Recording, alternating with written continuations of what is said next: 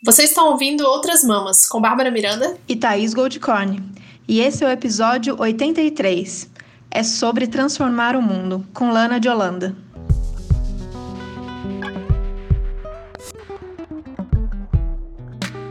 Lana de Holanda é comunicadora, travesti, feminista, ecossocialista, vegana e é ex-assessora de Marielle Franco. Muito bem-vinda, Lana. É um prazer enorme para a gente ter você aqui. A gente está rolando esse momento de apaixonamento que a gente vem se conhecendo através dos textos, da rede social.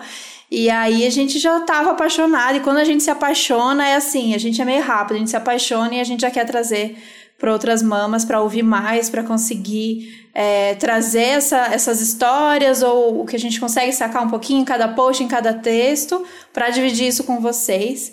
E muitas coisas em comum, né? Muitas lutas em comum, coisas que a gente sempre traz aqui. Então a gente está muito, muito, muito feliz com a sua presença.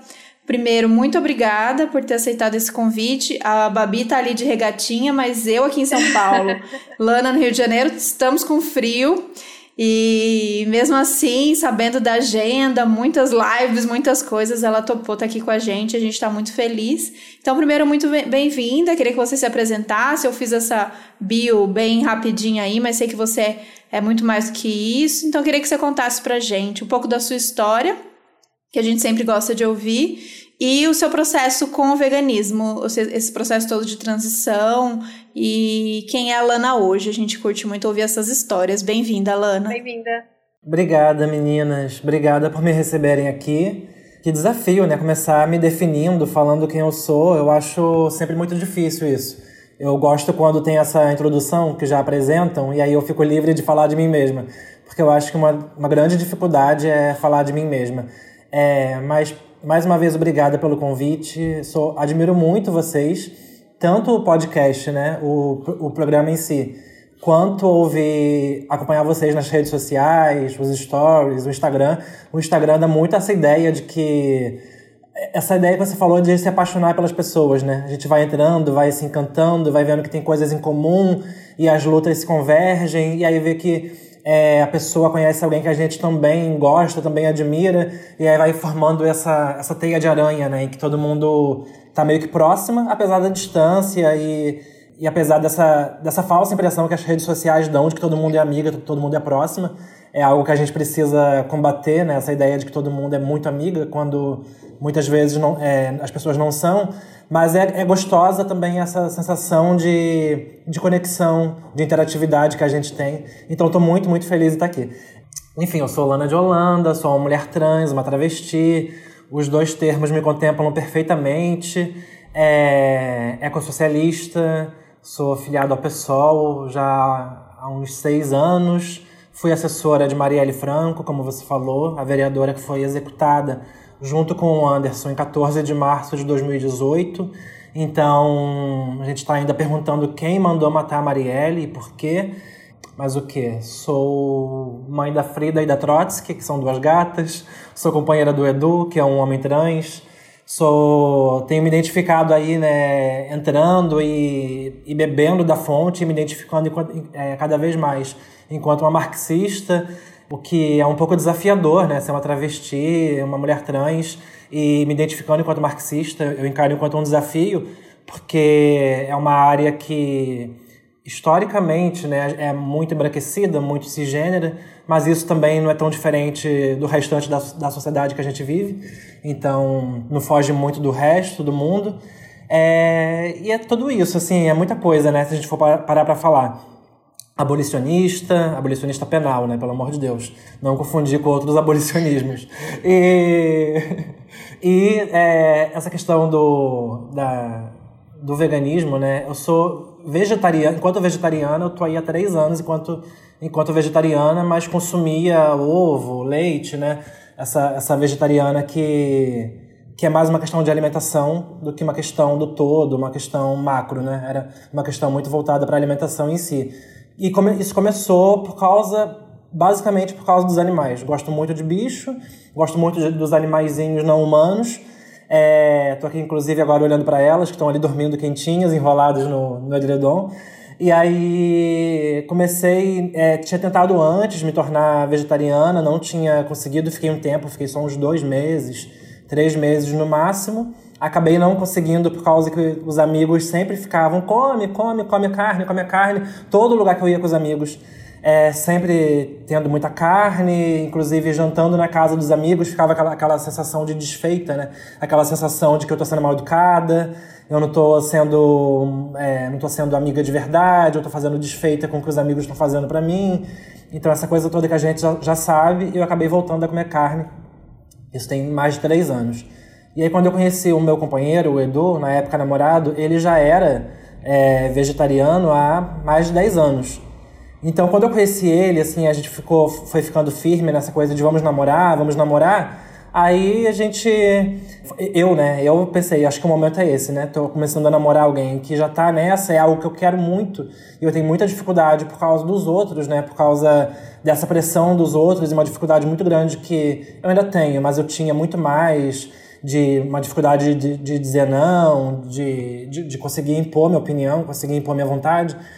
E quando eu comecei a namorar o Edu, eu pensei, acho que a chance é essa de me tornar vegetariana. E aí eu consegui, foi, foi super tranquilo, não só por ele, mas eu também já estava muito mais decidida do que eu queria, é, do porquê que eu queria, de como aquilo fazia sentido para mim. E mais recentemente, é, com, lá com o início da quarentena, na verdade antes do início da quarentena, foi no dia 22 de janeiro desse ano, marquei a data porque é o aniversário do Edu. E aí, mais uma vez, o Edu teve influência também, porque a gente já estava falando muito nisso, né? Nessa questão de nos, nos entendermos enquanto ecossocialistas.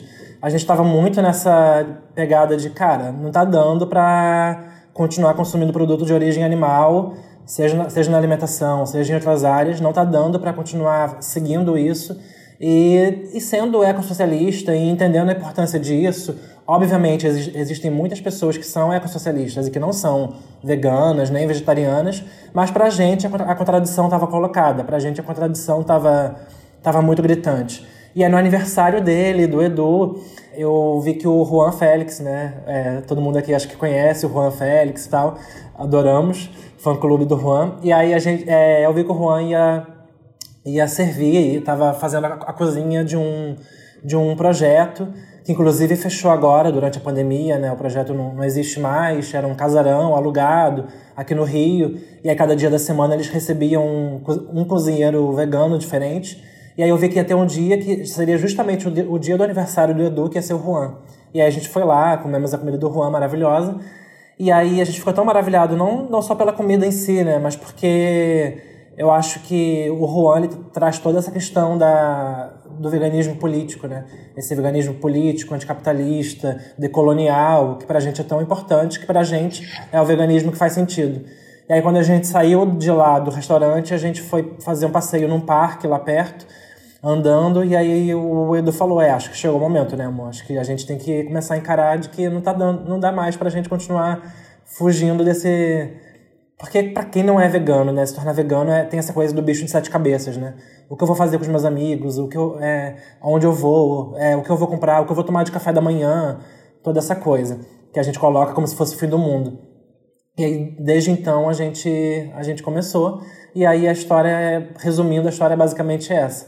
E aí a, a quarentena ela acabou, embora esteja sendo esteja sendo um inferno cumprir a quarentena, não é fácil, tudo isso, mas é, se existe algo de positivo, não sei se dá para colocar assim, mas se existe algo de positivo que a quarentena acabou trazendo, foi essa questão da gente se aprofundar na, na questão vegana, né? principalmente na questão do alimento, da comida, do dia a dia em si, sem essa pressão externa do, dos amigos e das pessoas que convivem com a gente e a gente realmente se aprofundando em receitas, em o que dá para fazer, o que, o, como a gente se aprofunda nisso, como a gente toca o dia a dia. Então acabou servindo para isso, assim, bem ou mal. Legal. Eu amei, muito legal. Eu não tinha pensado desse lado de quem decidiu fazer essa transição agora, decidiu pelo veganismo. Realmente, o momento de quarentena foi uma um super pausa nessa coisa, desse momento tão difícil que é o início, dessa pressão de sair pro bar, casamento, festinha, os amigos, trabalho. melhor momento. Se você não fez isso ainda, vá, aproveite, se você ainda está isolado, né? Você, eu, eu, você e as 36 pessoas que estão isoladas, aproveita, porque realmente essa parte do início, essa pressão dos amigos, a gente já falou algumas vezes sobre aqui. Não a pressão necessariamente, só a convivência já é uma coisa, família, amigos já é uma coisa a mais para lidar, né? Uhum. É, ainda tem a questão, acho que também de. Acho que principalmente no começo, né, a gente parou de pedir comida, porque é, já, já, tinha, já tinha rotina de pedir comida e a gente começou a cozinhar muito mais do que a gente já cozinhava, né? E teve essa coisa de tipo, ah, será que pega? Se chegar na embalagem e, né, o pessoal que vem entregar, delivery, vai, vai vir coronavírus na, na comida. Aí eu acho que rolou esse momento, assim. E foi muito bom também que eu comecei a cozinhar pratos novos também. Foi bem legal isso. A gente é, também parou isso. de pedir comida, então também isso, isso ajudou muito porque é, não vou dizer que, assim, vou colocar entre aspas, é fácil é, ser vegano quando você pode pedir comida sempre fora, né? E aí tem sempre aquele seu restaurante favorito, né? Aquelas comidas mar maravilhosas, elaboradas. Mas quando você tem mesmo que tocar a comida do dia a dia, aí eu acho que eu acho que você absorve melhor, né? O que significa isso, porque a vida não é ficar pedindo comida fora, né? A vida normalmente é você fazer comida, você preparar seu próprio café da manhã, né? Essa coisa de, da gente tomar café numa padaria ou pedir, um, um, pedir uma pizza vegana para o jantar. Isso é uma exceção, não é a regra. E eu acho que a, a pandemia ela impôs isso, né? De que o dia a dia passasse a ser mais a regra do que a, do que a exceção. Então, acho que acabou facilitando para a gente entender realmente como isso se dá na nossa rotina, assim. Sim, com certeza. Sim. Ana, agora falando assim do seu processo como comunicadora, né? A gente teve um episódio recente falando sobre o que é ser comunicadora na internet e a gente sabe que é muito complicado. Imagino para você é, tem um plus aí de dificuldade que é lidar com hate aleatório, né? Todos os dias e a gente quer saber como que você começou com esse perfil transcomunista e como tem sido atualmente, né? Que, sei lá, eu não tô conseguindo entrar no Twitter nessa última semana de tão caótico que tá, assim. Não tô, tô sem paciência, olha que eu quase não posso. É, e eu tô lá acompanhando você todos os dias, eu falo, caramba, é coragem. É coragem ou é loucura, né? É, não sei também. Mas é, é, muito, é muito louco, assim, eu ainda tenho uma dificuldade, é algo que né, a terapia precisa ajudar. Inclusive, não estou fazendo terapia agora, né? O que está fazendo falta, mas essa, essa elaboração de entender, ah, eu sou uma comunicadora, eu sou uma escritora, é, é algo muito difícil, assim de da gente realmente assumir isso, assim, o, o que você é, o que você faz, e entender o valor do que, do que você está fazendo, a importância. É, não é se colocar num pedestal, não é se achar, mas é também não ter uma baixa autoestima também tão grande que te sabote, né? É preciso encontrar um meio termo aí. É, e eu tenho pensado sobre isso, assim, eu sou uma comunicadora de esquerda, eu sou uma... Eu, eu, e, e eu sou, né, assim, eu preciso assumir, eu produzo conteúdos, essa coisa do perfil do arroba transcomunista, no Instagram é, é transcomunista, né? No, o, no Twitter é arroba Lana de Holanda mesmo. Mas eu, o meu Instagram ele existe desde 2014, eu acho, 2014, 2015, e era um Instagram como qualquer pessoa, assim, postando foto que era do biscoito, postando fotos da família, essas coisas bem é, normais, assim, entre aspas. E desde novembro, acho que de novembro do ano passado, é, eu tinha uma página no Facebook, assim que eu comecei a transicionar, eu fiz uma página no Facebook em que eu relatava meu processo de transição. E o arroba dessa página, é, dessa página no Facebook, ela era trans, ela era transcomunista e depois ela mudou para transgressiva.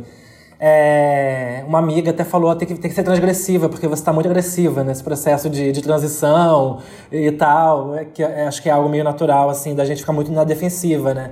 Quando, é uma mulher, quando se é uma mulher trans, uma travesti, os ataques todos que a gente recebe no dia a dia. E eu, nessa página eu fazia alguns relatos, escrevia alguns textos que repercutiram bastante, inclusive quebrando o tabu, né? Supra-sumo liberal ajudou muito a, a alavancar alguns textos meus na época. Mas depois eu acabei abandonando essa coisa do Facebook. O Facebook para mim ficou muito chato, muito cansativo, eu larguei o Facebook de mão. E aí, em novembro do ano passado, eu estava muito cansada de tudo isso que a gente tem vivido com Bolsonaro e companhia, né, desde sempre. Mas a, a eleição do Bolsonaro, a, é, acho que alavancou muito um sentimento de que preciso fazer alguma coisa, preciso me organizar. E aí, tudo isso, no final do ano passado, isso ficou tudo, ficou tudo muito mais inflamado em mim. E aí eu, entrei numa organização política que constrói o PSOL. E também eu mudei o meu arroba lá do, do, do Instagram para trans comunista, que foi o meu primeiro arroba lá do, dessa página que eu tinha no Facebook.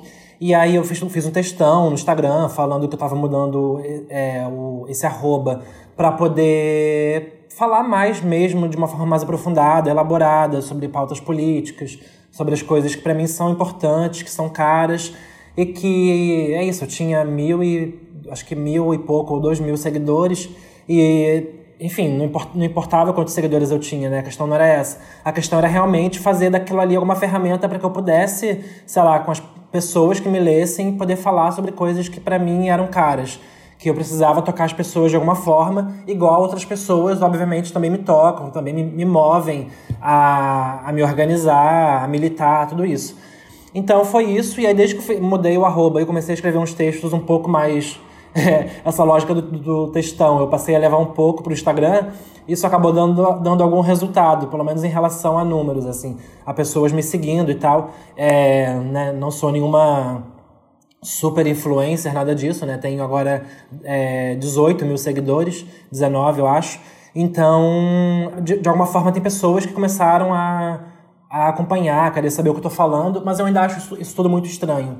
Então, por isso que no começo eu falei que existe uma dificuldade de me entender enquanto comunicadora, essa, é, o que é ser comunicadora, né? Porque eu acho que todo mundo, a gente, todo mundo comunica alguma coisa. É, mesmo quem só posta foto, sei lá, Luana Piovani, né, que só quer postar foto de biquíni, é, eu acho que todo mundo o tempo todo tá, tá, tá comunicando alguma coisa, tá falando alguma coisa. Também isso não importa o número de pessoas que te acompanham. Mas desde que eu comecei a acompanhar, tem tido esse retorno que, que é um retorno positivo, sem dúvida, de pessoas que relatam que estão aprendendo alguma coisa sobre transexualidade, sobre veganismo, sobre ecossocialismo comigo. Acho isso bacana mas queria que cada vez mais as pessoas fizessem isso também, né? Que cada vez mais elas começassem a falar, a pautar, a se organizar politicamente, que também é importante. Porque eu acho que a gente fica muito numa lógica de esperar que alguém faça, e aí quando alguém faz, a gente começa a acompanhar essa pessoa, e a gente fica muito numa lógica muito passiva, né? De só acompanhar as pessoas. Óbvio que acompanhar é importante, fortalecer quem está fazendo é importante, mas eu acho que a gente precisa também pegar essa ferramenta para nós mesmas, né? É uma ferramenta que todo mundo tem acesso, quer dizer, quase todo mundo tem acesso, que é o Instagram, e como a gente consegue pegar isso e transformar isso numa, fer numa ferramenta política, né? Sim, essa coisa da, da, das redes sociais é muito louco. A gente fez um episódio recente, acho que foi o último, né? Sobre internet. Sabrina Fernandes falou recentemente sobre essa coisa dessa lógica dessa mercantilização do conteúdo, né? E a gente que criou um, um perfil, ou tá lá escrevendo, ou tá lá fazendo conteúdo, mas que é de alguma forma, acho que é isso que você falou. Todo mundo está comunicando, mas é, tem algumas pessoas que estão lá para comunicar é um projeto político, é um conteúdo político, ou seja, um conteúdo para refletir sobre alguma coisa que não está dado aí, que você não vai ver nas mídias tradicionais. Acho que é um pouco disso também, dessa revolta de não, de não ver é, as coisas que a gente acaba estudando ou ficando sabendo, ou é, o movimento de trazer o que a gente faz ou vê na militância, trazer isso como divulgação política ali para atingir mais gente. Então, mas aí a gente acaba caindo nesse risco que você falou, dessa passividade e dessa meio que garantia de que, como se eu estivesse vendo na internet, eu estou fazendo também. Isso é um questionamento que eu fico fazendo, né? Tem o lado positivo de trazer, mobilizar as pessoas, acho que é por isso que a gente faz o que a gente faz, mas correndo esse risco da, dessa sensação de que eu fiz porque eu acompanhei alguém fazendo na internet, sabe? As campanhas, mas a gente falando aqui de novo, a mobilização mesmo, militância se faz fora, né? Ali é só uma das, das partes, uma das, das abas que a gente abre para poder construir, mas ali não é tudo. E às vezes pode dar a sensação de que é tudo.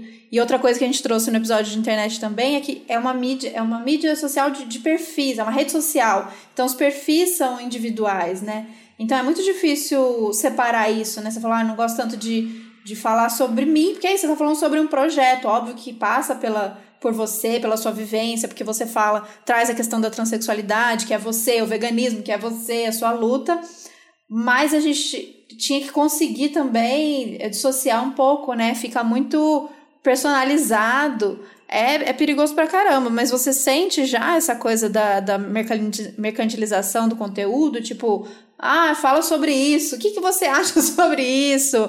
É, essa pressão que a, a, gente acaba caindo nisso também, né? Nossa, total. E é muito algo que eu tenho pensado muito, mas assim, muito mesmo nas últimas semanas, eu acho. Na última semana, principalmente, eu pensei bastante sobre essa essa questão que a gente tem que ter opinião sobre tudo, né? Sobre tudo você tem que falar, sobre tudo você tem que postar, tudo você tem que compartilhar. E isso vai irritando num nível, assim, porque é, é isso, num, por trás do perfil não existe uma equipe, não existe uma rede de pessoas ali que tem aquela senha e que ficam postando. Existe uma pessoa trabalha, que precisa garantir seu sustento, né?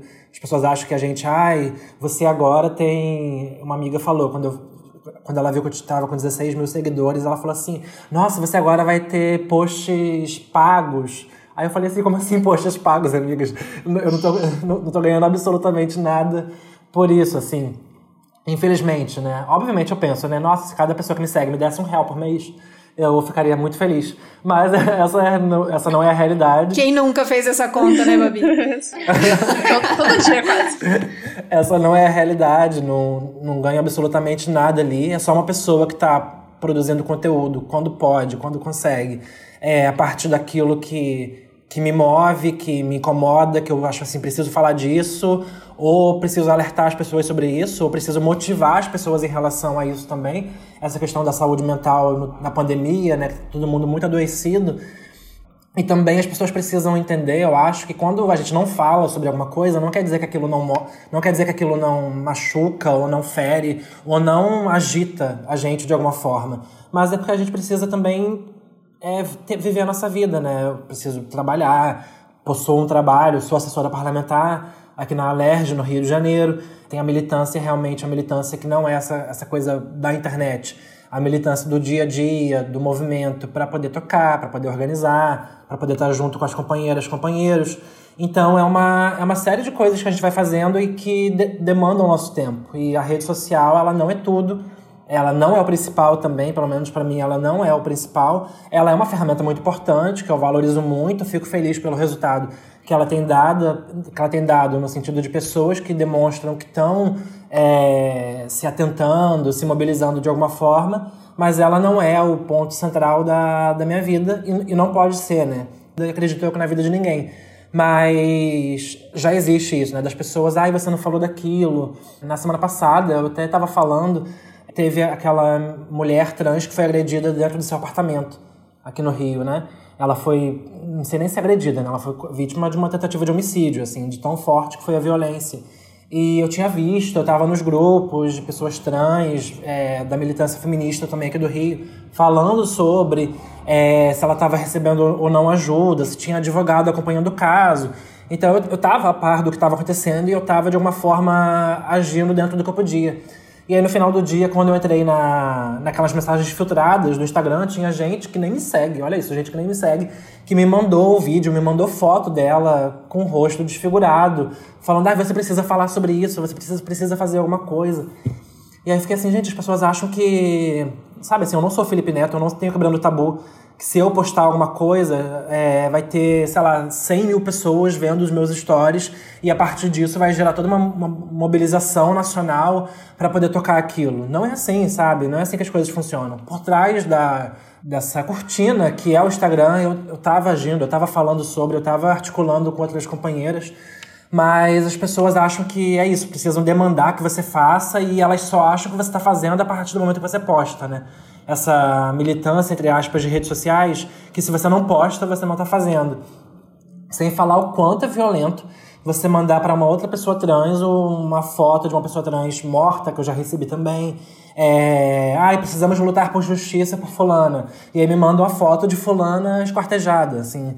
Então é uma, é uma violência muito gritante, porque a violência, ela tá presente na minha vida, essa violência física, né, que graças aos deuses, aos orixás, até hoje eu nunca sofri nenhuma violência física, mas ela tá sempre no meu horizonte, assim, né? Dependendo de onde eu tô, para onde eu vou, eu fico assim, será que é hoje? Dependendo de conforme algum homem ou algum grupo de homens me olham na rua, eu penso, nossa, será que é hoje? Será que, será que é agora? Então essa violência, ela tá muito presente o tempo todo.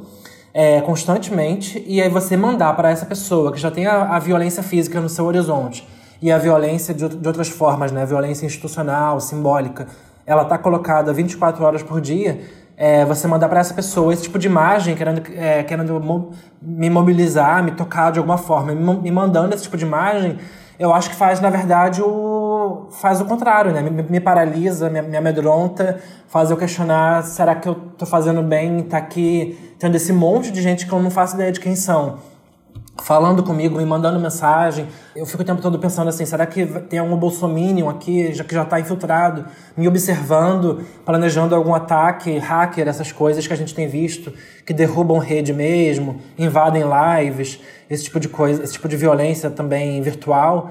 Então, esse tipo de demanda já existe, já está colocada de faz e só acredita no que eu estou fazendo quando eu estou postando, o que, a meu ver, é muito acho que isso diz muito sobre como é a militância das pessoas, né? Como as pessoas enxergam o que é militar. Né? Como se militar fosse você conseguir biscoito através do que você posta nas redes sociais. E obviamente é importante a gente postar o que a gente está fazendo, até para incentivar outras pessoas a fazerem também.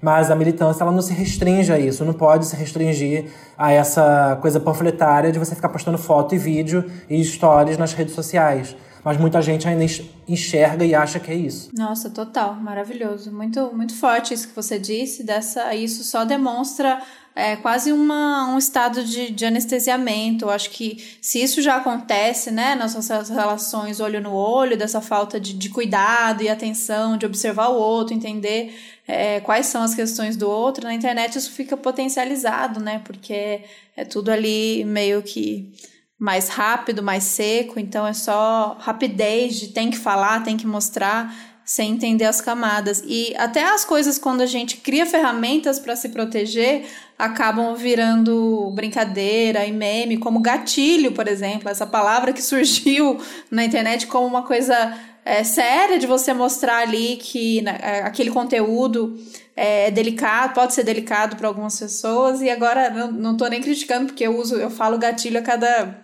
10 palavras.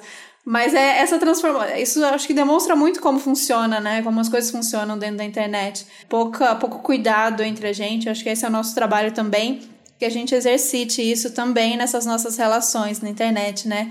Do cuidado, do, do, do pensar como que aquela mensagem vai chegar até outra pessoa, como que aquele pedido vai chegar até aquela pessoa. Acho que é meio por aí. É, foi bem curioso você citar esse isso também, porque a gente também recebeu, ficou, depois eu vi, ficou lá naquelas mensagens não solicitadas também de pessoas que não seguem a gente. Eu falei, gente, né, tipo assim, a semana foi tanta coisa, tanta coisa, a gente não pode parar para olhar cada notícia que chegar, cada desgraça que acontecer com uma mulher, com uma pessoa trans, né? Porque senão a gente não vai fazer mais nada, sabe? A gente não vai, fazer, não vai viver o nosso dia a dia, a gente não vai cuidar da nossa comida, a gente não vai cuidar uns dos outros, então é muito é muito isso que você falou é muito muito bom e muito importante ser dito, né? Porque dificulta assim o nosso nosso ativismo e a militância quando a gente está o tempo inteiro sendo bombardeado com não só a notícia, mas com a cobrança da notícia, né? Semana passada teve uma live maravilhosa, aliás, gente, o perfil da Uva, União Vegana de Ativismo, nossa querida Uva que Infelizmente, dada essa pandemia, não, não possibilitou da gente se encontrar novamente para fazer o Enuva. É, tá rolando muitas lives incríveis, assim. Eu tô impressionada com a quantidade de gente boa que tem participado e que a gente está conhecendo, e temas diversos. Vale a pena acompanhar essas lives que estão acontecendo. Semana passada teve essa com Lana e Thiago. Chavoso da USP, perfeito, maravilhoso. Eu amo ver o Thiago nervoso com ao vivo. É maravilhoso demais. E, e aí eh, vocês trouxeram muito essa questão dessa disputa dentro do próprio movimento, né? Que, é um, que pra gente é uma alegria imensa.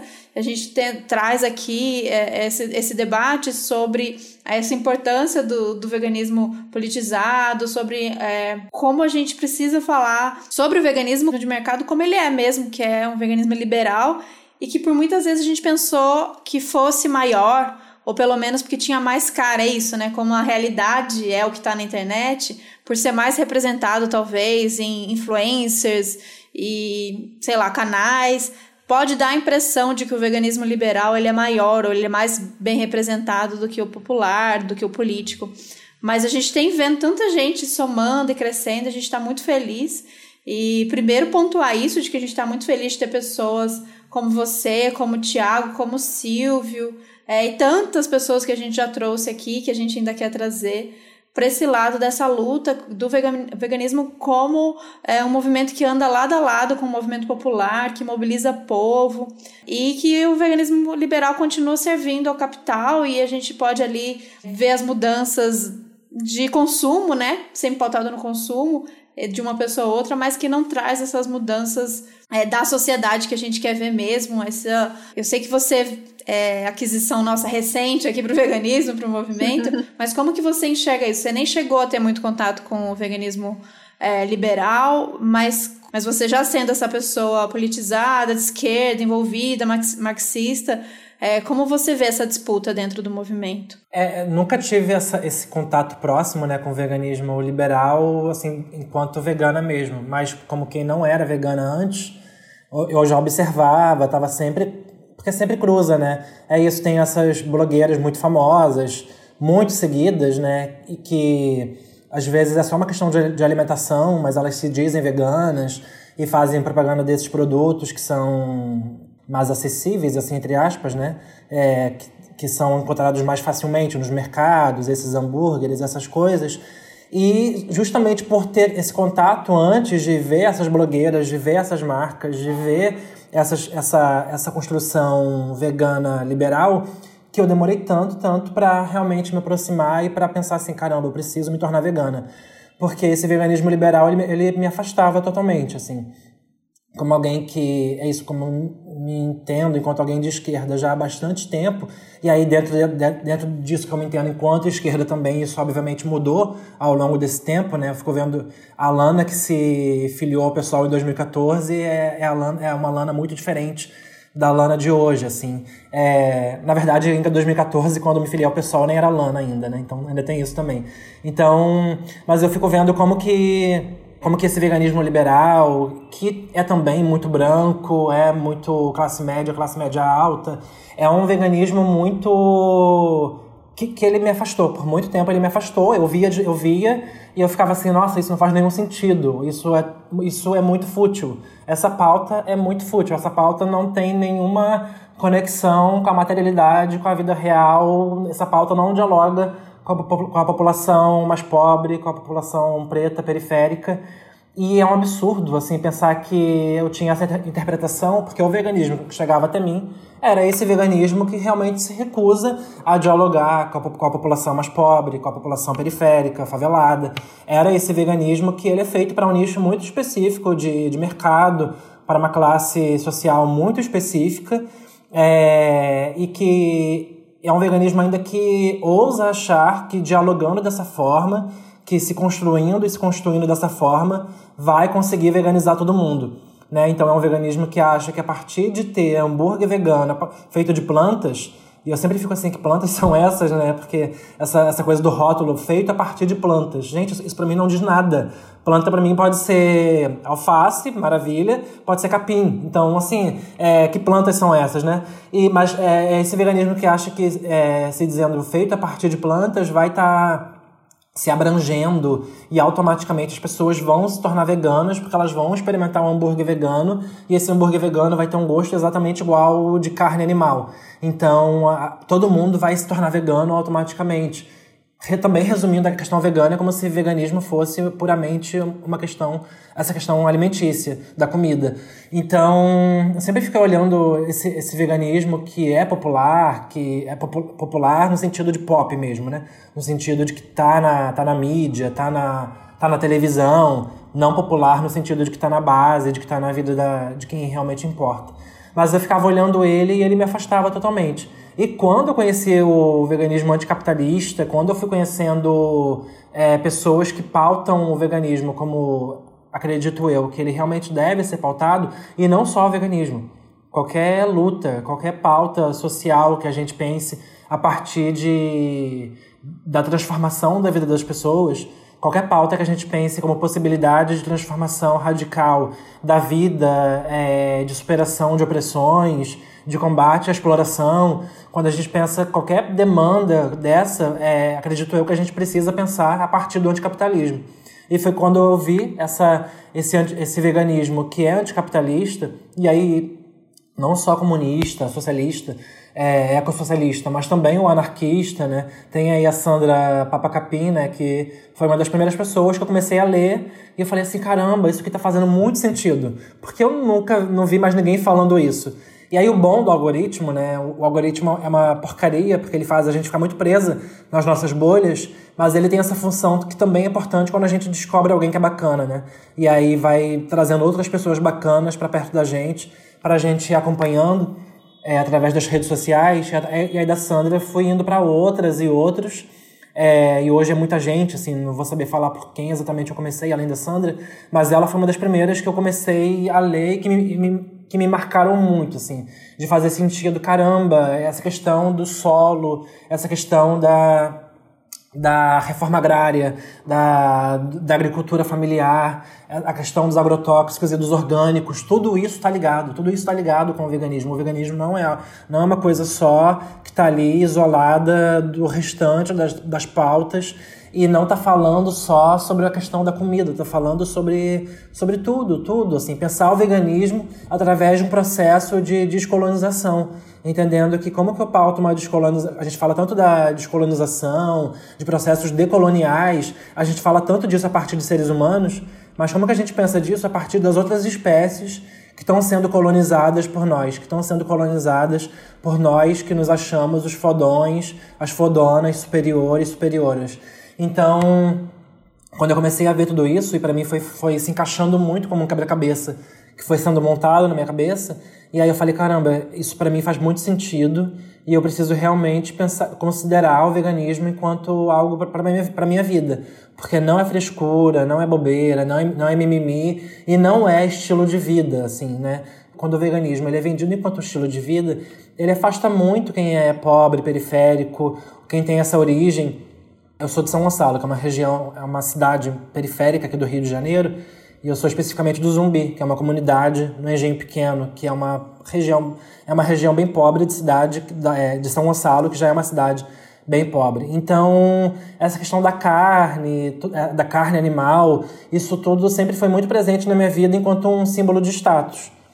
Comer carne para mim sempre foi símbolo de, é, sabe, quase de empoderamento de estar tá bem de vida. Eu falei isso na live da Uva, né? Sobre como que a primeira vez que eu fui no McDonald's, eu tinha acho que 13, 14 anos de idade, é, 12 ou 13, é, entre 12 e 14, enfim. Quando eu fui na primeira vez no McDonald's, para mim, eu me senti muito, muito empoderada, assim. Embora não tivesse essa palavra, né? Essa palavra não tava na moda, mas eu me senti muito, caramba, eu tô igual um filme, eu tô vivendo aqui o que as pessoas da minha idade fazem nos filmes, que é esse hambúrguer com milkshake é, que foda. Eu, senti como se realmente a minha vida fosse melhorar a partir daquilo. Olha o quão isso é violento, né? E o quão isso é profundo.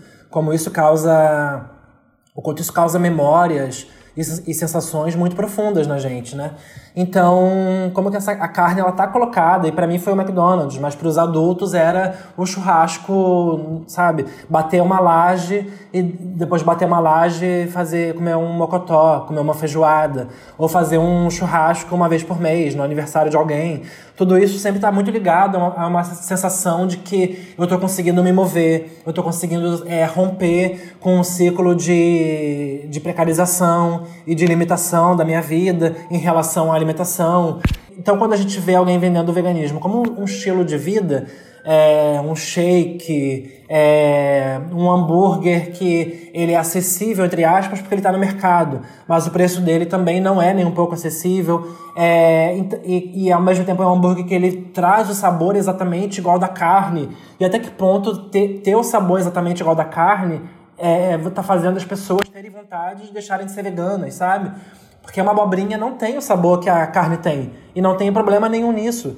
E acho que é sobre isso também que a gente precisa falar, sabe? Assim, é, descolonizar o, no, a, o nosso paladar, descolonizar a nossa alimentação, é também entender que comidas à, à base de vegetais, de verduras, não vão ter o sabor exatamente igual da carne quando a gente faz elas na, na nossa casa. E não tem problema nenhum nisso. É a gente descobrir outros sabores, é a gente descobrir outras possibilidades de ter uma, de ter uma refeição gostosa, maravilhosa, mas que não vai ser a partir de um animal, não vai ser a partir de um bicho. É, então, até que ponto essa, essa, esse, esse estilo de vida é, vendido por blogueiras e por esses grandes mercados, por essas grandes marcas, elas, na verdade, elas não fecham nichos específicos, mas elas não ajudam nem um pouco, se a gente parar para pensar, né? A gente debate isso já há um tempo, vocês debatem isso há muito mais tempo. É, até que ponto isso realmente, é, na verdade, cria nichos muito fechados impossibilitando que as pessoas realmente se, se apropriem do que é ser vegana, se apropriem do que significa ser vegano na sua radicalidade.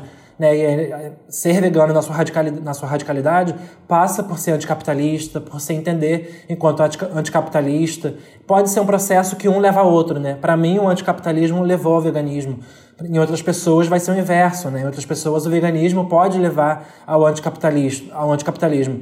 Mas uma coisa deslocada da outra, que segue sendo deslocada da outra, eu vejo muito mais como um nicho de mercado, né? Que essa coisa do mercado, das empresas, do, do, do capital que faz isso, né? Cria nichos esse nicho vai existir, ele pode ser grande, ele pode ser pequeno, mas ele sempre vai ser um nicho. Ele nunca vai ser hegemônico, ele nunca vai é, ser sinônimo de uma revolução, de uma ruptura, de quebra de estruturas.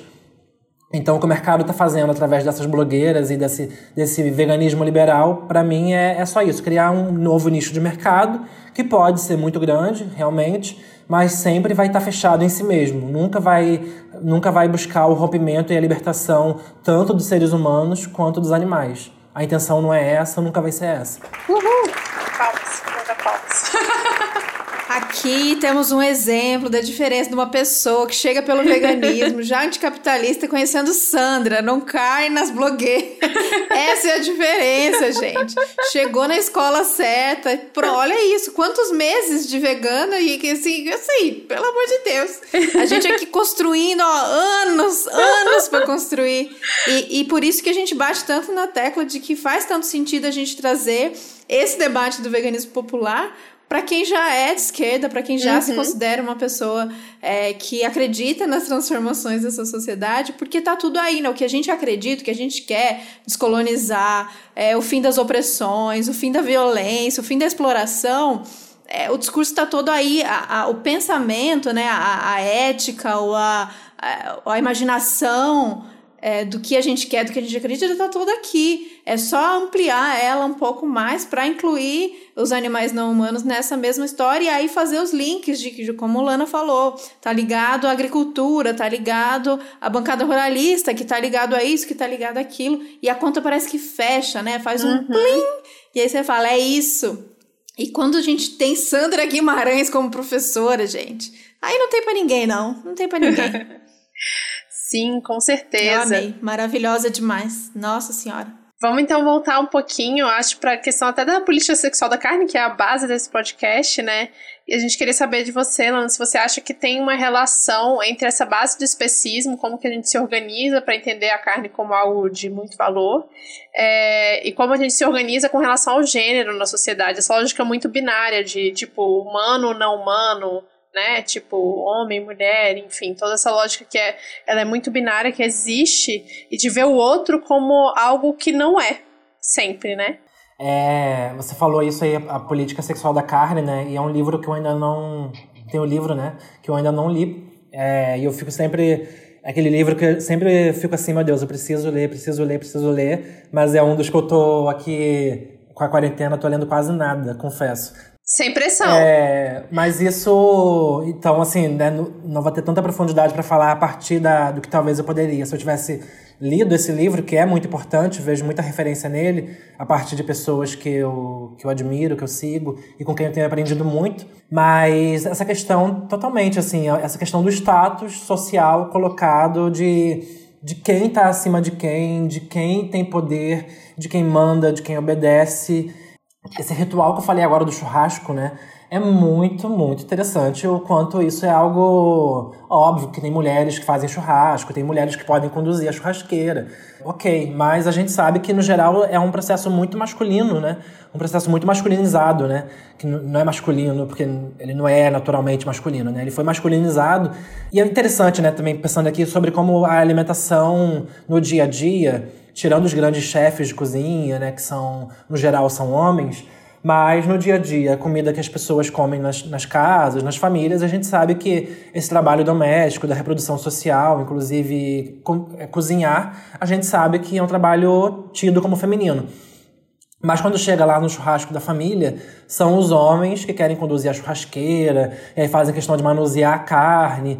E churrasco sempre, né, ou, ou quase sempre, tende a ser aquele momento em que os homens vão estar tá lá sem camisa, é, os homens cis, né, coçando o saco e vão estar tá falando um monte de besteira, assim, né? Pode variar um pouco de família para família, pode variar um pouco de território, mas geralmente isso se reproduz, né? Esse estereótipo do churrasco enquanto um lugar em que o bicho, o homem cis, é, tá ali é, ao redor da churrasqueira colocando toda a sua masculinidade, exemplificando o poder da sua masculinidade do jeito, na forma que ele conduz aquela carne. E ele sabe o ponto do, do carvão, se o carvão tá bom ou não para botar a carne. Ele sabe o ponto se a carne tá boa ou não para ser comida. Ele sabe tudo ali.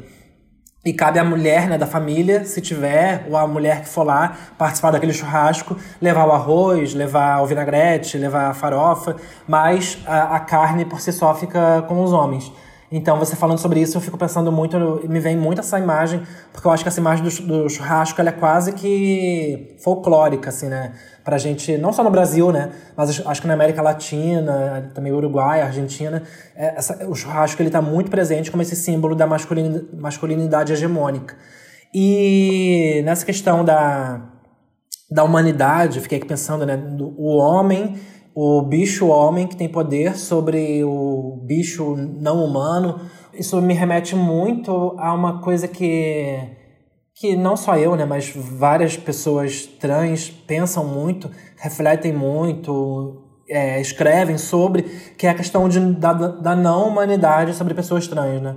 Essa não humanidade que a gente possui hoje ainda, que não é, eu tô aqui falando, mas é importante pontuar que eu sou a exceção, eu não sou a regra, Existem muitas, muitas companheiras e companheiros que ainda não são ouvidas, que, que não têm ferramentas mínimas, né? não têm ferramentas mínimas ao, ao seu alcance de se, de se constituírem enquanto figuras é, políticas, né? Todas as pessoas são políticas, mas de, de, se entenderem, se apropriarem da, da política que é a sua vida, que é o seu corpo, que é a sua própria trajetória, independente de academia, independente de militância organizada ou não. Então eu sou uma exceção aqui, mas o quanto todas nós somos vistas ainda enquanto não humanas, praticamente, por muitas pessoas.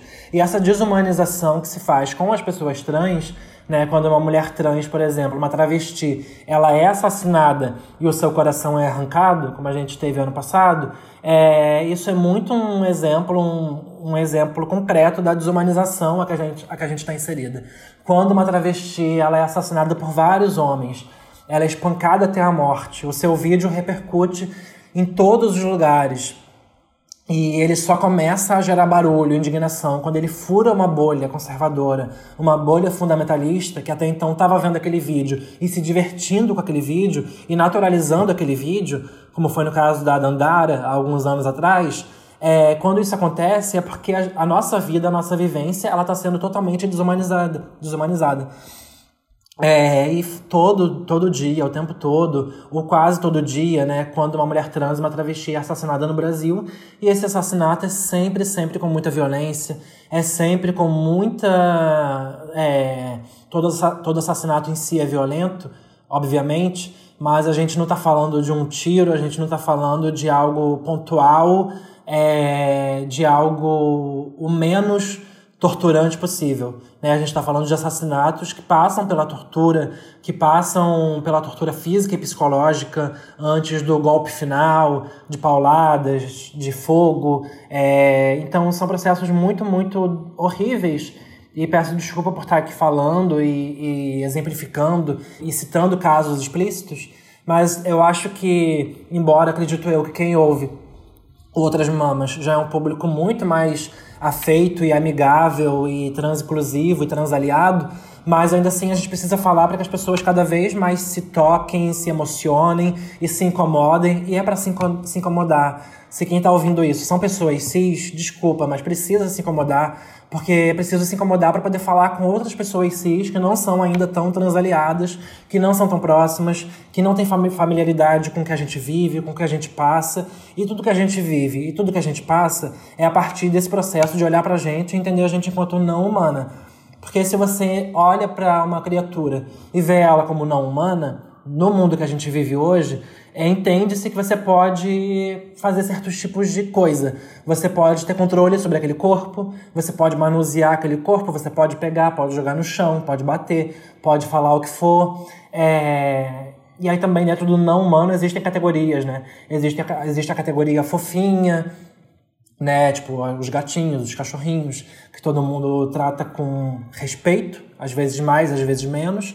Mas existem as categorias também de nojentas, de, de repulsa, de querer longe. É, e as travestis, as pessoas trans no geral, mulheres trans, homens trans, estão nessa categoria de não humanos, que também não são fofinhos. São não humanos, que são nojentos, que precisam estar longe que precisariam, se pudesse, é, deveriam ser varridos da sociedade, deveriam ser, deveriam ser varridos do convívio.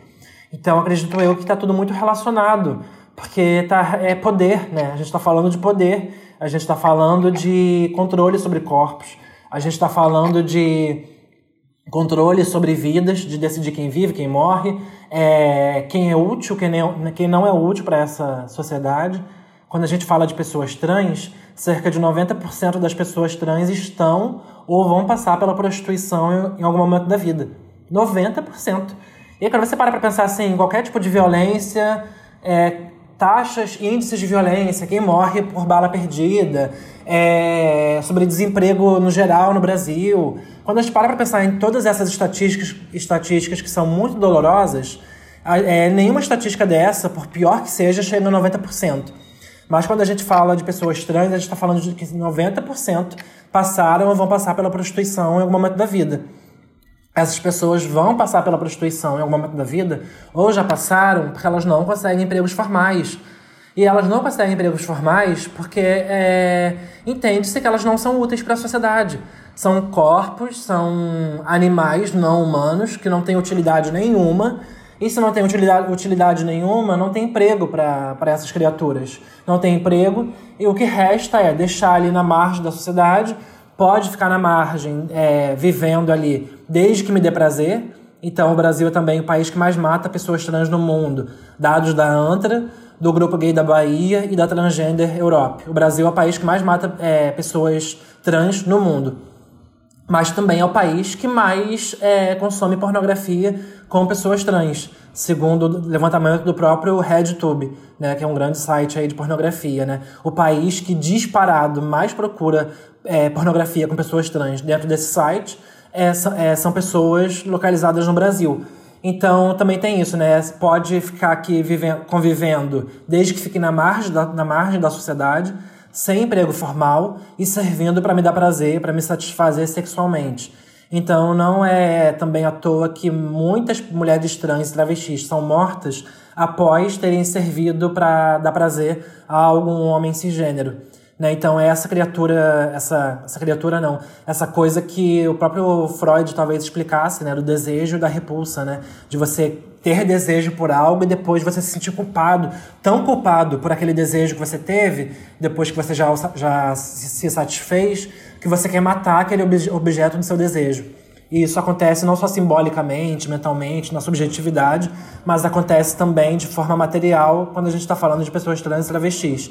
É, e homens trans também cada vez mais começam a estar nesses índices, tanto de se prostituírem quanto de serem assassinados após sofrerem estupros corretivos ou de terem tido alguma relação sexual com algum homem cis. Então falei sobre isso tudo, né? Passei por muita coisa, mas é porque isso para mim não foge da são coisas muito diferentes, mas para mim não foge da mesma lógica de, de uma sociedade que naturaliza que vacas podem ser estupradas.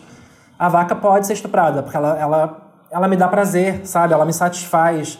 Ela é um ingrediente que ela é o ingrediente Ah, eu tô aqui falando que a vaca é um ingrediente? Sim, porque para a sociedade a vaca nada mais é do que isso, um produto e um ingrediente ou um bicho fofinho, né? As pessoas têm. Com a vaca, as pessoas, as pessoas ainda, ainda têm uma lógica estranha, né? As pessoas olham uma vaca quando elas passam no campo, elas falam, ai, que fofinha. Aí vão lá tirar foto com a vaca. Mas essa mesma pessoa que tem foto com vaca no Instagram, por exemplo, é, ou com lhama, né? Que é uma prima aí distante da vaca, né? Todo mundo quando viaja para outro país tira foto com lhama, mas depois está lá é, bebendo leite e não se pergunta, não se questiona qual foi o processo para que esse leite chegasse na sua mesa.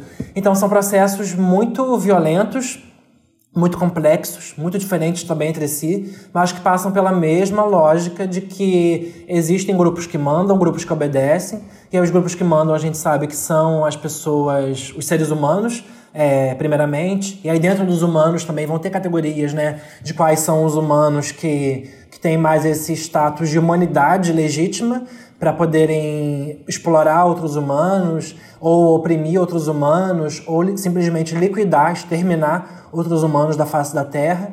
Mas é um processo muito complexo que passa, sim, por essa questão de por uma eterna colonização, né? Porque a colonização não é só essa questão do país ou da, do norte do mundo sobre o sul do mundo. A colonização está relacionada com essa ideia de que certos grupos têm mais legitimidade na, na sua humanidade para terem controle e impor a sua vontade e a sua normalidade, entre aspas, sobre outros grupos.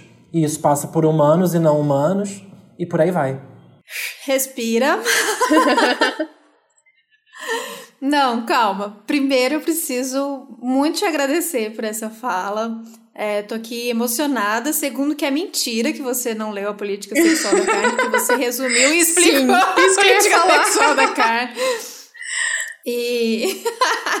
é, sério, muito obrigada por essa fala, muito dura, muito difícil. E a gente sabe que o nosso público, a gente tem ali as métricas, é, na sua maioria, mulher e na sua maioria, mulheres cis. É, então, é, eu agradeço demais. Esse é, uma, é um assunto que é, é são falas e são lembranças e são alertas que são difíceis, que são dolorosos. É, mas que, como a gente sempre fala aqui, se, se dói na gente que está só ouvindo a história, Imagina para quem vive esse medo, para quem vive essas histórias. Então, muito obrigada, muito obrigada mesmo Sim. por ter trazido isso. Esse resumo dessa, dessa classificação, dessa hierarquização de como a gente se, or se organizou, é, e não por acaso, nesse processo de colonização que aconteceu e vem acontecendo diariamente, é exatamente essa definição de quem é homem de quem é mulher e dentro dessa, dessa organização quem manda e quem vai ser mandado. Eu assisti um, um curso muito bom de introdução ao feminismo, muito bom. É, eu fiquei completamente apaixonada é, de introdução ao feminismo decolonial com a Helena Vieira. E ela falou sobre essa questão de né, nesse primeiro momento de colonização, colonização mesmo, né, dos é, portugueses, europeus chegando aqui, que os, as pessoas nativas, as indígenas, por exemplo, os indígenas não eram considerados homem e mulher, não tinha essa divisão, porque a definição de homem e mulher é dentro dessa classificação é, colonial. Então, o homem é o homem branco, europeu, que chegou ali. O indígena, ah, indígena, tanto faz, era bicho, era monstro, era um ser que não compreendo, então Logo, se não é dos meus, se não é homem, se não é mulher, eu posso fazer o que eu bem entendo. E essa lógica se aplica muito aos animais não humanos também. E aí, falando sobre isso que você trouxe do horror, do nojo aos corpos, e acho que muito disso parte daí, você fez um post que a gente é, destacou aqui, a gente vai colocar depois para vocês verem, para quem não viu ainda, a gente coloca no Medium, sobre essa questão do corpo trans, né? Do, do horror, do nojo ao corpo trans, quando não sexualizado, ou tudo junto, né? O horror e o nojo junto com a, com a hipersexualização, vindo das pessoas cis. Mas que também atravessa a questão, a questão de classe, como tudo que da nossa vivência não, não teria como não atravessar. Então, quanto mais grana, é, mais cirurgias, os hormônios, não sei se roupa, maquiagem, né? Falando aí no caso das mulheres trans, que você pode de alguma maneira com esse acesso, de repente conseguir é, aquilo que você colocou, né? Não, não, para não parecer travesti, sendo travesti a pior coisa que poderia acontecer por, por a gente ter se organizado dessa maneira, como travesti sendo o horror, sendo o pior, né? Então eu queria que você falasse um pouquinho para quem não acompanhou esse post sobre essa questão dos corpos e o seu processo, se não, no, ou o processo do geral que você estuda e que você vê sobre a questão da autoimagem, da autoestima da pessoa trans e, e se olhar. Eu amo que você fala, tô me olhando, me namorando, me entendendo.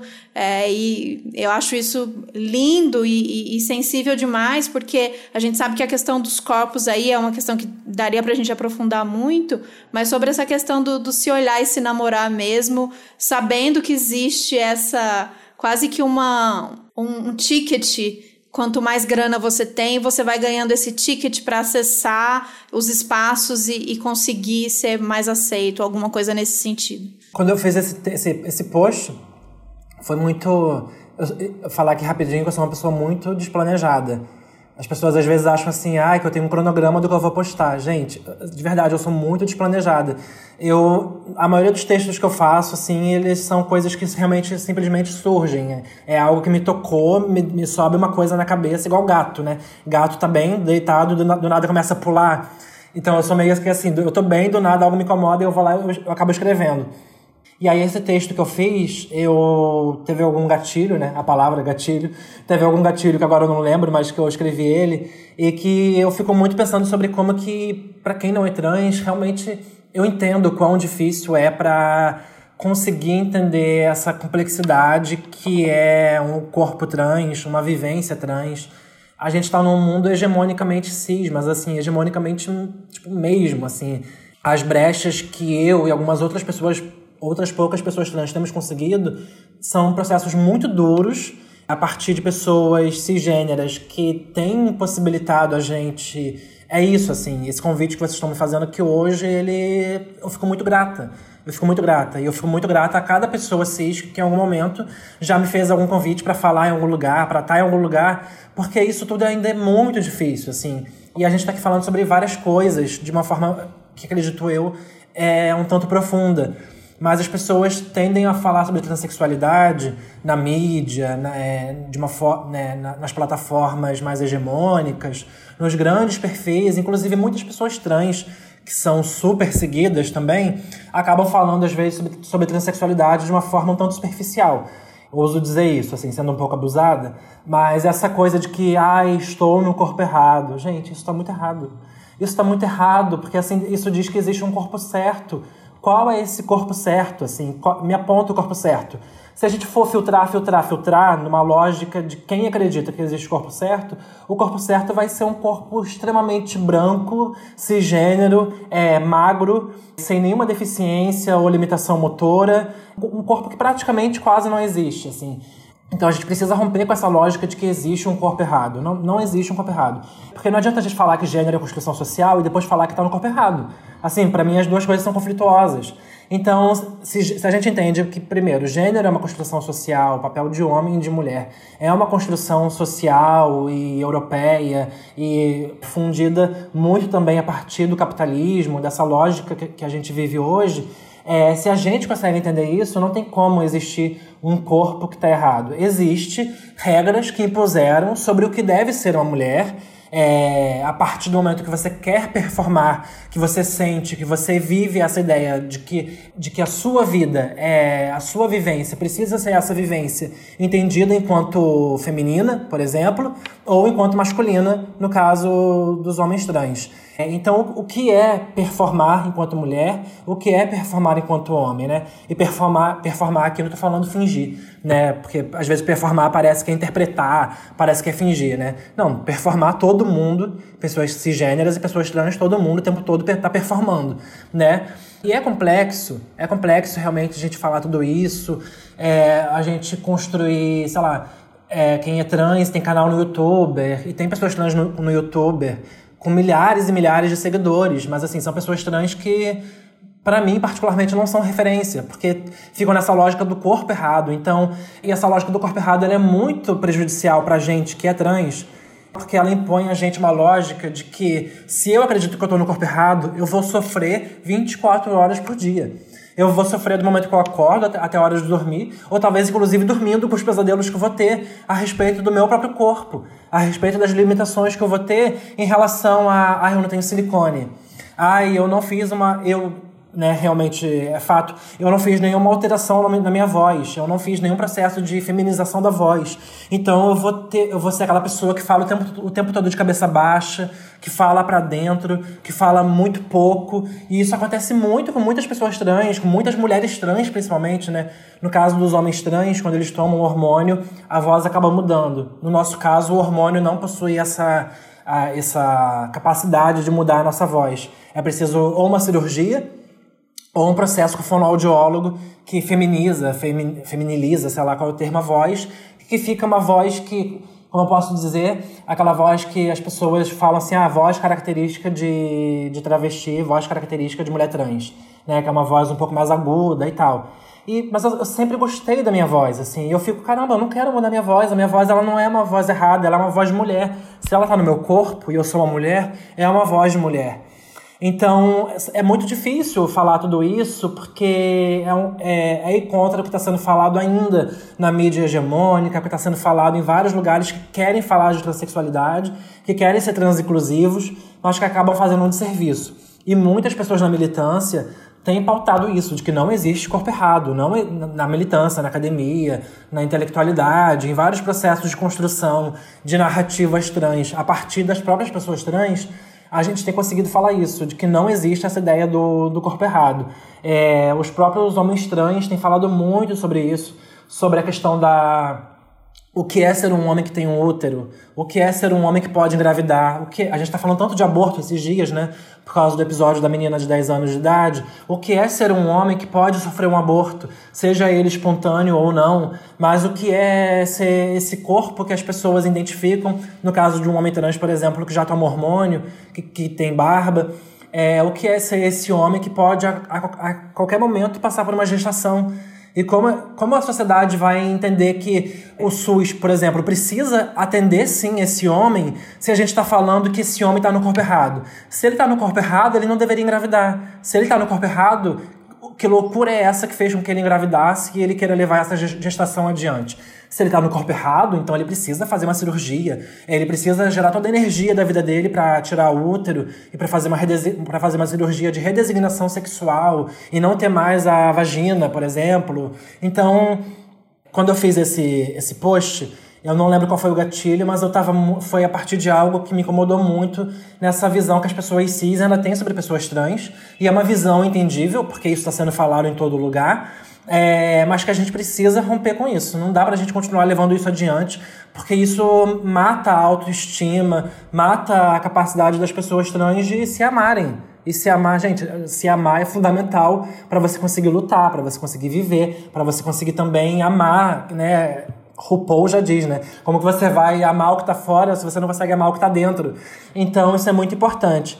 Mas isso não é fácil, assim, por exemplo, Lá no post eu falei que eu tava namorando o espelho, mas ontem, sendo bem sincera aqui, ontem eu tava num, numa pira de. numa pira de. Ai, meu corpo, ai, eu, eu boto ou não boto silicone, ai, o que eu faço, não sei o quê. Porque, obviamente, assim, né, isso não é só uma questão das pessoas trans, né? Todas as pessoas passam por essa questão com seu próprio corpo. Ai, faço um regime ou não faço. Ai, eu preciso ir pra academia, quero ter mais curvas ou não quero. O que eu faço, o que eu deixo de fazer. Então, são processos muito... que todas as pessoas passam. Mas, obviamente, quando a gente está falando de pessoas trans, é, assim como também se a gente estivesse falando de pessoas gordas também, né? A gordofobia também está colocada e as pessoas gordas também estão cada vez mais falando disso. Da gente conseguir conseguir fazer esse filtro, assim, o que é meu, o que eu quero ou não quero mudar no meu corpo, e é legítimo se eu quiser mudar algumas coisas, é legítimo se eu quiser fazer alguns procedimentos, é, ninguém também é menos militante ou menos, se ama menos se quiser fazer algo assim, mas entender o porquê eu quero fazer isso ou porquê eu não quero fazer isso. É porque tá todo mundo dizendo que eu não devo, e se eu fizer, eu vou ser menos militante, ou o contrário, assim, se eu não fizer é porque eu tô bem com isso, ou só porque eu deveria não fazer supostamente, sabe? Então acho que passa por esse processo que é coletivo, que é da militância, e passa também por esses processos que são individuais, né? O tempo todo isso está junto. De amar meu corpo, de entender que meu corpo tem valor, de entender que eu não estou no corpo errado, é, nenhuma mulher trans, nenhuma travesti está no corpo errado, nenhum homem trans está no corpo errado, mas se essas pessoas também quiserem fazer processos que alterem seus corpos, que mudem seus corpos em algum nível, mais ou menos, também pode querer fazer uma coisa, não querer fazer outra, né? não tem nenhuma relação isso, porque também existe, para finalizar aqui essa resposta, é, existe também essa ideia de que tá muito nos filmes, assim, a pessoa trans que já tem, uma mulher trans, né? Que já tem silicone, que já alterou sua voz, é, tirou o pomo de Adão, né? O gogó, fez a feminização facial, né? É colocado como se a redesignação sexual fosse a, a cereja do bolo, né? Então, vários filmes, novelas têm muito isso assim, para eu me tornar uma mulher completa, agora eu preciso fazer, só o que falta é a minha cirurgia, né? Como se fosse todo também um roteiro. A pessoa pode querer fazer tudo, inclusive a redesignação sexual, mas também se coloca como se existisse um roteiro que você precisa seguir, onde a redesignação sexual vai ser o final, vai ser o ápice. E a partir do momento que você fizer isso, ninguém nunca mais vai te questionar enquanto mulher na sociedade sendo que até as mulheres cisgêneras são questionadas né, na, sua, na sua feminilidade. Até as mulheres cisgêneras são questionadas o quanto, mulheres, o quanto mulheres elas são ou não, se é mulher ou se é puta, né, se, se é uma mulher para casar ou se é uma mulher para não casar, só, só para se divertir. É, enfim, o tempo todo é, as pessoas estão sendo questionadas nos seus corpos, nas suas vivências. E eu devia ter falado isso no começo, né? Caso alguém ainda tenha dúvida, cisgênera é toda pessoa que não é trans. Então, se você não é uma pessoa trans, é, e aí dentro do espectro de trans, né? É mulher trans, travesti, homem trans, pessoa não binária. Se você não é nada disso, se você nasceu com pepeca, você tá ok com sua pepeca e não só ok com sua pepeca, né? Porque os homens trans também podem estar tá ok com a, com a pepeca deles. Mas se você tá ok se entendendo enquanto uma mulher, enquanto uma mulher é, mesmo tendo nascido com pepeca, no geral, no geral você tá ok, então você é uma pessoa cis. Se você nasceu com pênis e no, e no geral você realmente tá ok em ser entendido enquanto homem, então você é uma pessoa cis.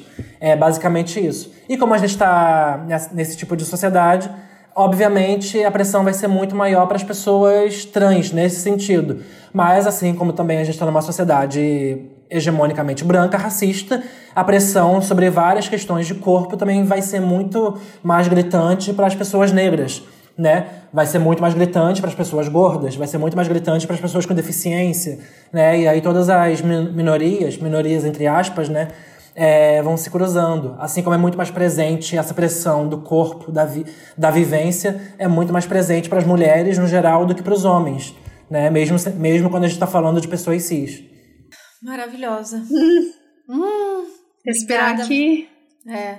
Obrigada demais. Muito massa, muito, muito, massa mesmo. Se o post já estava bem impactante, muito bom com essa com esse plus, então vocês vão lá com essa fala junto com o post e as imagens, né, as, as ilustrações que você colocou lá, muito foda também. E a gente traz muito isso, né, sobre essa questão do corpo, né, e dessa pressão e tem, tem tudo a ver. Se a gente fala sobre corpo, a gente se entende como uma pessoa cis e a gente é importante cada vez mais marcar sobre isso e ter essa, essa questão de a gente tenta, a gente sabe que às vezes a gente vacila, muitas vezes a gente vacila, desvincular a questão do, do gestar um filho com é, ser mulher, essa é, a questão genital, é uma coisa para se ficar atenta e é muito de, de, de, estar alerta. A gente acha que às vezes é uma coisa muito complexa, a gente já reaprendeu tanta coisa, a gente não nasceu na era da internet, a gente aprendeu a falar na linguagem dos memes. Como a gente não vai conseguir é, prestar atenção nisso e se puxar e se cuidar para isso também, para essa questão dos corpos e da linguagem. Então, muito obrigada, Lana, foi maravilhoso isso. Eu acho que a gente Sim. já falou demais, mas tem muito mais coisas para trazer. Eu acho que a gente uhum. vai ter que ter um, uma parte 2 de Sim. tanto assunto, porque ficou pouco. Só queria agradecer, dizer que eu aprendi um monte, na verdade, assim, né, já tinha lido o post, mas assim, veio mais um monte, encaixou um monte de coisinha, assim, um monte de dúvida que eu ainda tinha, que, né, é isso, eu sou uma pessoa cis que basicamente não tenho contato, além do contato virtual com pessoas trans, então é muito difícil, né, a gente realmente tem que puxar essa orelha e correr atrás para se informar, para ir conviver com pessoas trans assim como você, porque senão a gente fica só nessa bolha que acha que tá tudo certo o tempo inteiro, né? E obrigada. é isso. Eu queria passar a palavra mais uma vez para Lana, agradecer muito por toda essa é, essa aula, essa conversa muito boa, essa proximidade. Da, a gente fala, fala, comecei falando sobre apaixonamento lá no começo. E realmente a gente tem essa sensação de que a gente está próxima é, através das redes sociais quando a gente não está, mas ouvir, né, conseguir trocar, conseguir falar sobre é, todas essas questões que passam por vivências, é, faz a gente admirar mais e e sentir que estamos construindo juntas mesmo. Então, muito obrigada. E aí eu passo a palavra se você quiser falar um pouquinho mais e onde acompanhar, como acompanhar sem cobrar post, sem cobrar pressão de post. Já sabemos que é de forma desorganizada, é bem do meu jeito também, tirando outras mamas que é organizadinho, mas no meu perfil pessoal é, eu acordo com aquela, quase com aquela coisa entalada e aí vai, sai alguma coisa, não planejo nada. É, mas acompanhe, acompanhe no Twitter, acompanhe no Instagram. E aí eu passo a palavra, Lana, para você. E agradeço demais, mais uma vez. Sim. Eu que agradeço, agradeço muito vocês duas, agradeço o convite. É sempre muito bom ouvir vocês. E o Outras Mamas, né? Falei lá, lá da Sandra, falei assim, não vou ficar citando todo mundo, que foi importante, foi barra, é importante nesse processo político, né? De, de um veganismo que é anticapitalista, que cada vez mais vai se encaixando, vai, vai fazendo sentido na cabeça, enquanto uma luta que não é uma luta isolada das outras, mas o Outras Mamas, sem dúvida, cumpre muito essa função também, cumpre muito essa, essa tarefa de, de informar, de ensinar, de, e acho muito... Eu sou muito viciado em podcast, né? É, ouço muito podcast, eu sou muito viciado em podcast, e ter vocês como referência falando sobre vários assuntos, né? A, a amplidão de assuntos que vocês fazem, mas também tendo esse, esse gancho central é, me deixa muito feliz, me deixa muito feliz enquanto ouvinte mesmo, enquanto quem acompanha, enquanto quem ouve, se não toda semana, né, por causa da rotina, por causa da correria, mas às vezes pego, ouço da semana anterior que não deu para ouvir antes, e aí ouço dois na mesma semana, e assim a gente vai, vai, vai fazendo. E para me seguir, para me acompanhar, é no Instagram. O Facebook ainda existe, mas eu não uso mais Facebook. Tá lá só pra quando a gente ainda podia sair na rua, quando a gente ainda podia viajar, né? O Facebook ele tem uma função legal que é a gente ficar vendo os eventos que tem, que tem na cidade, né? Que a gente está conhecendo, que a gente está viajando. Então ainda existe a conta, mas o Instagram é transcomunista. O Twitter é Lana de Holanda. Holanda com um H só, um L só, igual o país mesmo. E agradeço muito a oportunidade. Eu acho que a gente vai se encontrando na luta.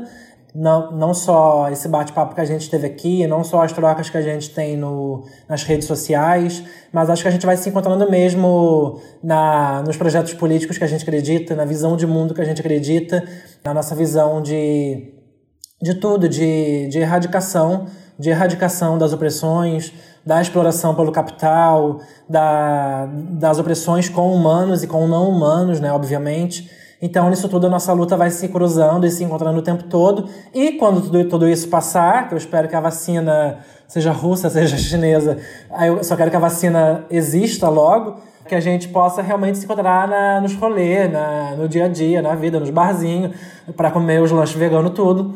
Então é o que eu mais quero, tá bom? É, beijo para vocês, obrigada para quem ouviu também. E é isso, tamo juntas, juntos e juntos. Obrigada, Obrigada, vou cobrar, quero muito beijo. essa cerveja. Vem vacina, Sim. vem vacina logo. Vamos tomar essa cerveja no Rio de Janeiro.